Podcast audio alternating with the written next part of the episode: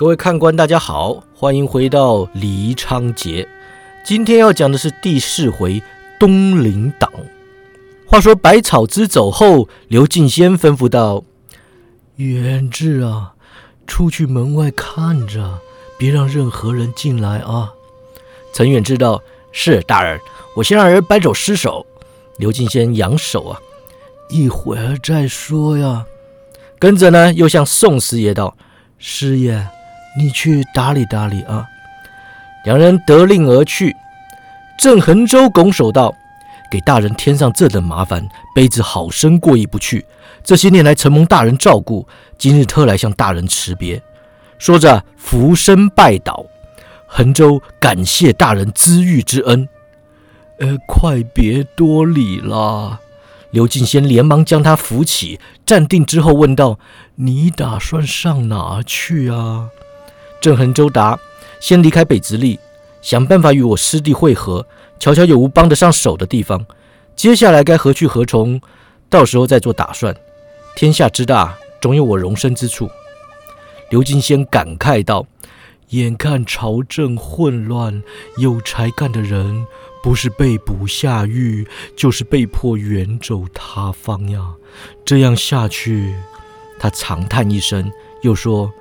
回想万历年间，皇上不肯上朝，朝政不修，缺员不补，奏折不批，臣子连告老求去都不可得。好不容易盼到光宗皇帝继位，朝政终有起色，想不到在位不过一月有余，光宗皇帝就正欲驾崩啊！当今圣上本该有一番作为，却因为朝臣结党内斗而对朝政失去耐心，重用宦官，让魏忠贤这等小人得势啊！如今阉党酝酿许久，势力庞大，只待他们部署完毕，证据做足，那就万事休矣。说着摇了摇头。郑恒洲劝道：“大人。”大事如此，咱们势孤力单，只好隐忍一时。你忍一时，我忍一时，如此隐忍下去，天下都让魏忠贤拿去了。刘敬先走到茶几旁，翻开两个茶杯，提起茶壶来倒茶。他意识郑恒洲过来坐下，推了杯茶给他，自己吹了吹早已冷掉的茶，喝了一口，问道：“恒州啊。”我一直以来就只在你们面前出一张嘴评论朝政，却始终毫无作为，只想明哲保身。其实你们心里很不以为然，是吧？郑恒州道：“不在其位，不长其事。大人担任保定巡抚，勤政爱民，分内之事毫不懈怠。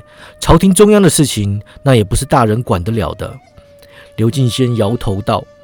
左阳两位大人数次欲举荐我进入兵部任职，是我一直推迟不就啊！我甘于当个地方官，就是为了不要去淌那些浑水。我整天嘴里大放厥词，但在有机会时，却又不敢下去改变什么。我自诩清流，其实懦弱的紧啊！郑恒洲不知能说什么，直到。大人，刘敬先摇手说道：“平心而论，东林党中当然有不少高风亮节之士，但是朝中数十年来纷纷扰扰，东林党人也需负起很大的责任呐。所谓的东林党啊，起源于万历三十二年。”因得罪神宗，遭到革职的吏部郎中顾宪成，于无锡重修东林书院，与高攀龙等人开课讲学，评级时政，主张开放言路，实施改革，获得广大的支持，同时也遭到部分朝臣与宦官的反对。反对朝臣以地缘关系，又组成了浙党、宣党、昆党等党派，联合起来与东林党对立，至此开启长达数十年的结党斗争，史称东林党争。各党朝臣每每利用主持京察的机会铲除异己，所谓的监察，便是官员考察制度。这党之人主持监察，就会趁机开革东林党人；反之亦然。万历年间，各党朝臣就这样隔来隔去，斗得不亦乐乎。加上神州为了欲册封郑贵妃之子为太子之事，遭到群臣阻挠，愤而代政，竟有三十年不肯上朝。有些朝臣甚至从来不曾见过皇上一面啊！中央地方官员出圈也不补人，边疆战事吃紧也不增援。导致万历年间朝廷空虚，无人主事，就此种下明朝灭亡的祸根。光宗继位后，对内重用东林党人振兴朝政，对外启用熊廷弼舒缓战情，终于让民事的困境稍得疏解。可惜光宗一生活在其父的阴影之下，三十九岁方得登基，身获自由后，立即收下八名美女，纵欲发泄，不久便即病倒。之后又吃了太监的泻药，朝臣的红丸，终于暴毙而亡。天启帝初登大宝，力图振作，同样重用东林党人。然而东林党人却不自爱，持续恶斗他党，争夺官位，弄到天启心生不耐，懒得处理政务，导致魏忠贤趁机干政。他联合浙党等所有与东林党不和的朝臣，组成阉党，处处打压东林党人。如今杨涟与左光斗一弹劾魏忠贤被捕入狱，东林党人人人自危，纷纷收起之前的气焰，上朝时安静无声，说什么高风亮节，只怕都在结党斗争中化为乌有了。刘敬先继续说道：“我呀。”一直排斥结党议政，是因为这些年来朝臣们结党根本不是为了议政，而是为了争夺权力和官位啊。要说阉党可恨，其实有不少人是让东林党斗得走投无路，这才投靠魏忠贤呐。好比说阮大铖，本来还亲东林党啊，要不是去年赵南星在京察阻他升迁，他又何必去跟阉党的人混在一块儿呢？真说起来，若非阉党诸臣与宦官挂钩，惹人反感，其实东林党与阉党也没有多大差别。郑恒洲皱眉道：“大人这么说虽然有理，然而纵观时事，过去这些年里，只要皇上重用东林党人，朝政便有起色。我想东林党还是有其长处的。”刘敬先点头啊。东林党人长于问政，这点毋庸置疑啊！想要救国，得靠他们。只不过他们在权力斗争中打滚太久了，不少人已经忘却士大夫应有的气节。政治黑暗之池，就算没有党争，只怕也要多年时间才有起色呀。然而无论如何，朝臣之间结党结社、明争暗斗是一回事啊。魏忠贤动用东厂权威，巧立罪名、栽赃嫁祸，施行处置，屈打成招，如此迫害东林党人，总不是个道理。郑恒周道：“大人所言甚是。”刘敬先眼看着他，缓缓说道。我得到消息，此刻魏忠贤正着令阉党诸臣以停机红丸移宫三案为本，为造一部东林党点将录，借以抹黑东林诸臣。待得此录一成，他定将上呈天旨，恶意毁谤。到时候黑的给他说成白的，东林党人在劫难逃。停级红丸移宫三案并称明宫三大案。万历四十三年，有人手持木棍闯入太子寝宫行凶伤人，事后查出乃神宗宠妃郑贵妃主使，是为停级案。光宗纵欲过度，罹患腹泻之疾，服用郑贵妃亲信太监所献之药物，病情加重。之后又服用朝臣所上的红丸。暴毙而亡，是为红丸案。光宗驾崩后，李康妃霸占乾清宫，伙同魏忠贤挟持皇太子，要朝臣奏章先呈李康妃，后呈皇太子，导致朝臣反弹，联合要求李康妃移出乾清宫。李康妃被迫移宫啊！天启皇帝顺利登基，只为移宫案。民工三大案中，东林党人出力甚多，奠定他们在朝廷中的地位。魏忠贤意欲借机翻案，颠倒是非，彻底抹杀东林党赖以发迹的三大案。这一步走下去，东林党终将难以翻身。郑恒洲恨恨地说：“啊，这奸贼如此的恶毒啊！难道天底下就没人治得了他吗？”他得皇上宠幸，满朝文武都束手无策呀。刘敬先道：“这几年来，武林中陆续有人出手行刺，却连他一根汗毛都没伤到。”郑恒洲无奈摇头啊。传说魏忠贤武功之高，深不可测。就算没有东厂护卫，武林之中只怕也没多少人是他的对手。要行刺他，难如登天。刘敬先叹道：“单凭你我二人对付魏忠贤，只如痴人说梦啊！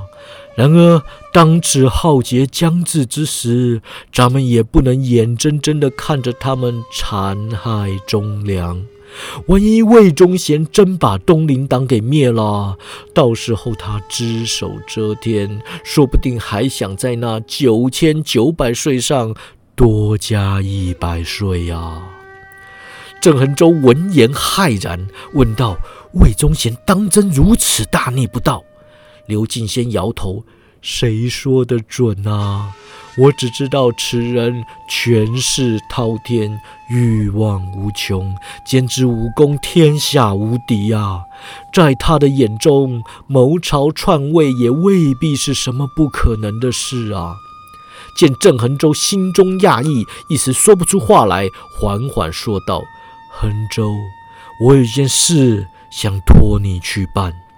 郑恒州一听，知道刘大人终于进入正题，当即收拾心神，震慑道：“大人，请吩咐。”张大鹏案可有头绪？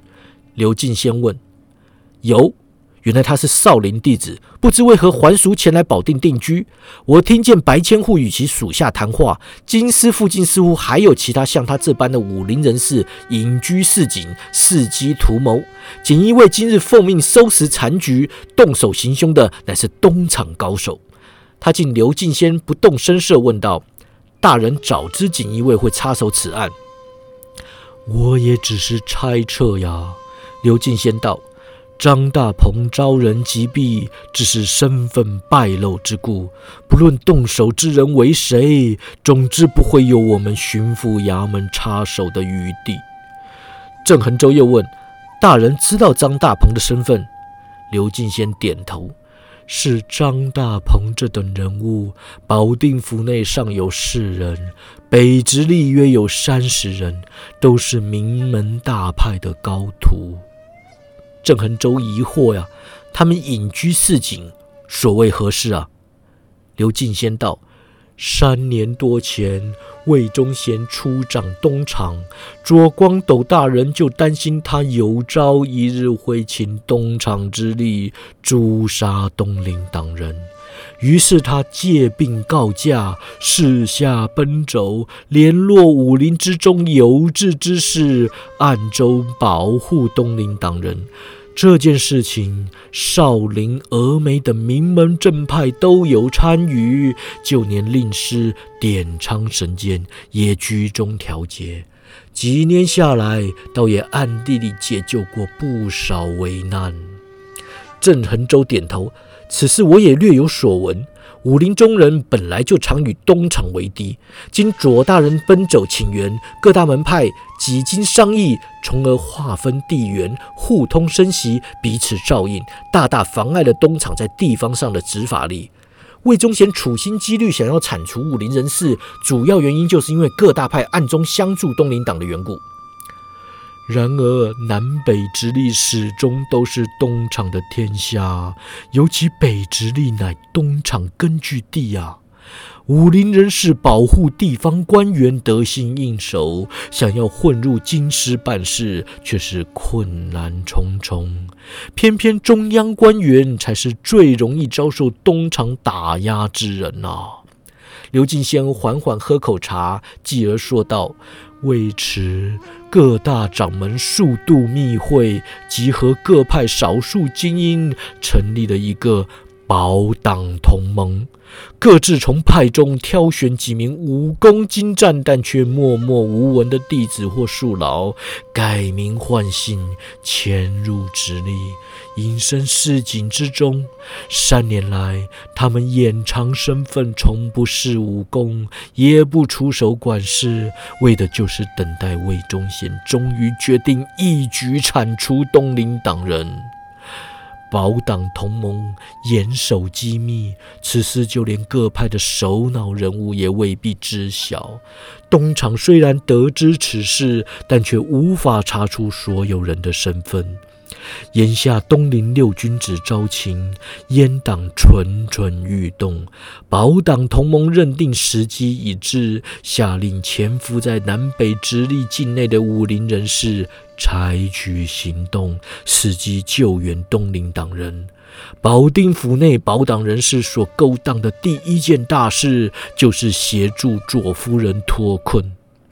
郑恒洲啊的一声说道：“张大鹏让东厂先下手为强。”刘进先点头：“我想啊，东厂只有查出张大鹏的身份，所以保定府其余市民保党人士才能逃过一劫呀。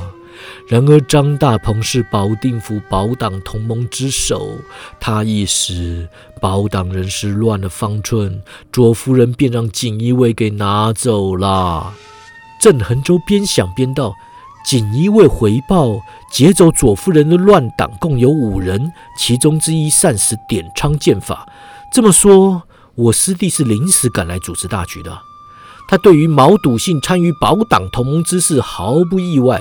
他的恩师柳成风吩咐弟子对东厂敬而远之，是因为担心弟子伤在东厂的手下。其实他本人极为痛恨东厂。”只不过毛笃信参与这等大事，究竟是奉了师命，还是自己做主呢？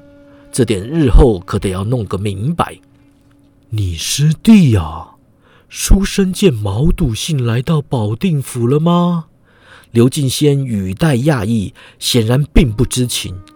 啊，原来王公公并非信口无赖，劫走左夫人之事，确实是点昌派领头干的呀。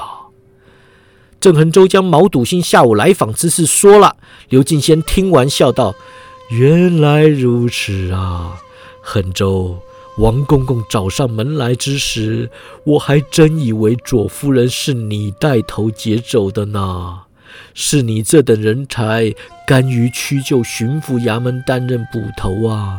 怎么看都像是保党同盟的人。”大人说笑了。郑恒洲说，继而又道：“大人。”杯子有一事不明，刘敬先微笑。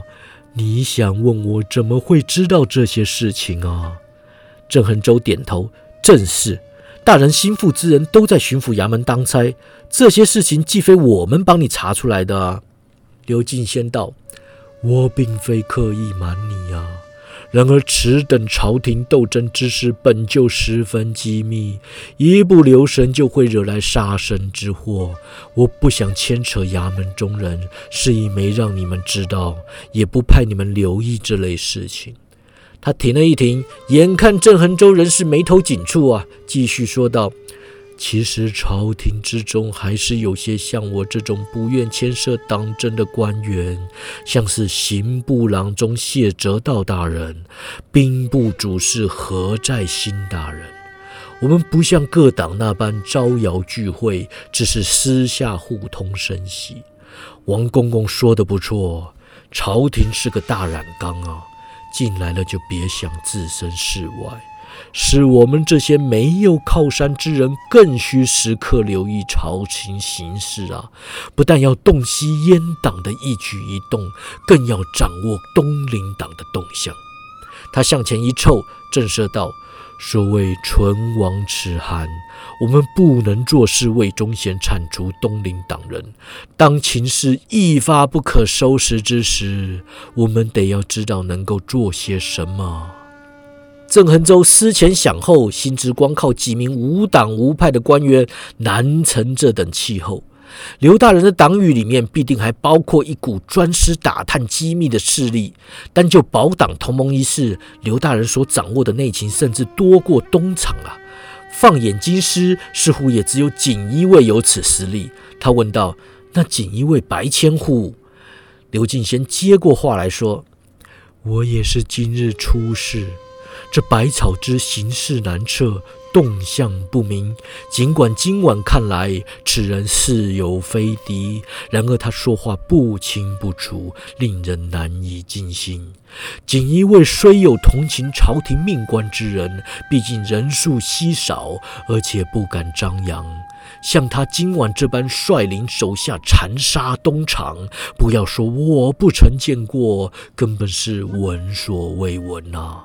我猜测他背后必定有人指使，一个胆敢暗地冲撞魏忠贤之人，或许是洪都指挥使。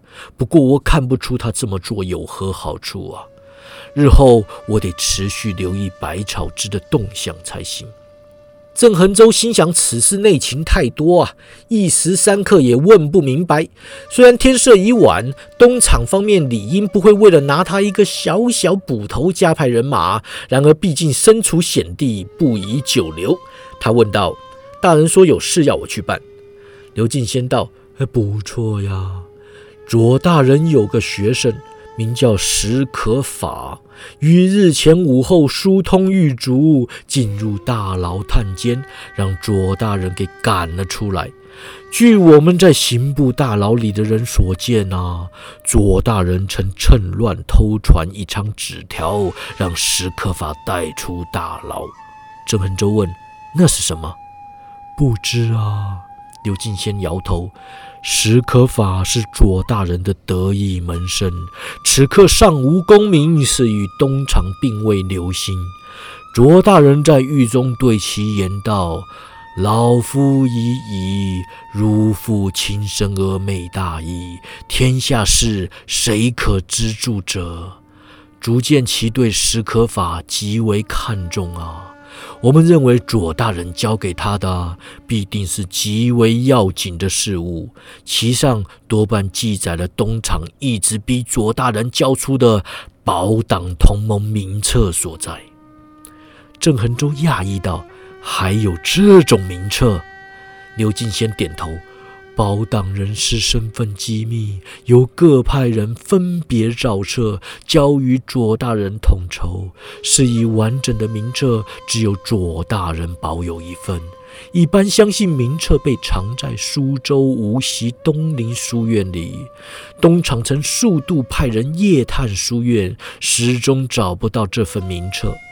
东林书院乃是东林党人的根据地，除非有明确证据，魏忠贤也不好直接派人进去搜刮。衡州这份名册事关重大，要是让东厂得去，一来潜伏京师的保党人士难以幸免，二来也等于是抓住了武林人士勾结东林党人的罪证。一旦做足东林党人的罪名啊！魏忠贤便可以勾结乱党为由，名正言顺地发兵攻打各大门派。到时候武林腥风血雨，死的人可多了。郑恒洲听得冷汗直流啊，说道：“卑职必当竭尽所能，不让名册落入东厂手中。”刘敬贤道：“东厂对此名册志在必得，你一定要小心行事。”史可法平安离开刑部大牢，难保不是东厂欲擒故纵之策。眼下他还没离开顺天府啊！你遭受东厂追击，可不能北上去找他。今晚你出南门，离开保定，先到河间府盘旋数日，待得石可法抵达后，再设法跟上。若是见他遇上危难，你便出手代为料理。即便他此行不是为了取回名车，你也当是守护忠良。如今政治黑暗，当朝的臣子鲜少出淤泥而不染呐。想要振兴大明王朝，只好寄托在你们年轻一辈的手里。